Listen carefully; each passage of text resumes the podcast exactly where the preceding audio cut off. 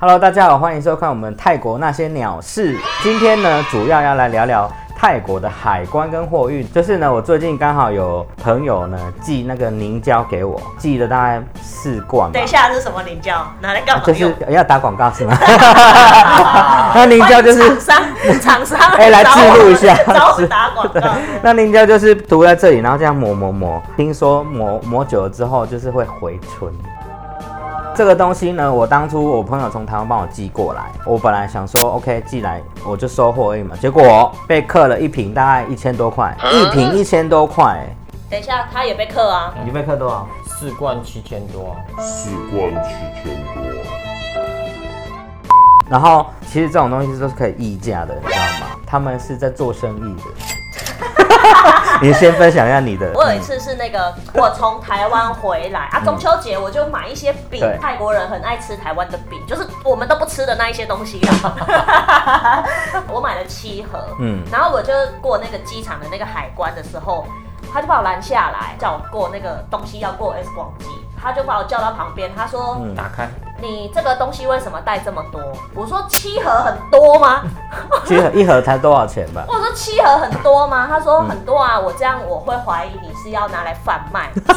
谁会卖七盒啊？我天哪！然后我就说我就要送给朋友，还有公司的员工，我老板这样子啊。他就说没有啊，你这样子我怀疑你要贩卖。他说我要罚你一千五，我说这里总头头也才三千而已，你罚我一千五。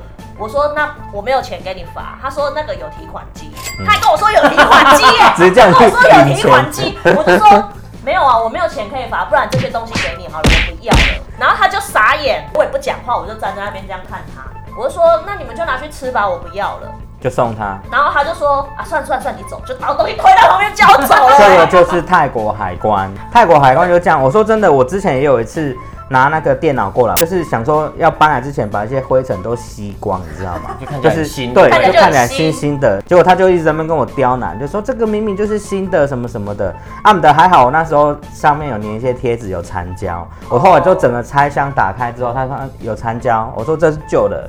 他说好了好了，给你过了。可是我有查他们的法规，如果你境外吸入东西，只要价值是在两万泰铢以下，嗯其实他们是不能跟你课税的。我跟你讲，我跟他拿这个法规讲过，他跟我说你的行李箱就超过两万块了。他们他们他们非常识货，他们就缺可是我是听说他那个如果账单已经打出来就不能议价了，对不对？哦，对他们会有很专业的印表出来哦。你有啊，你有吗？对啊，他就说你有没有买这个东西的发票？没有，他就上网 Google 产品的价格，用那个价格去乘以百分之三十，就收了一张七千多块的收据那、，你真的付了哦、不付拿不走啊。好野人，你是好野人。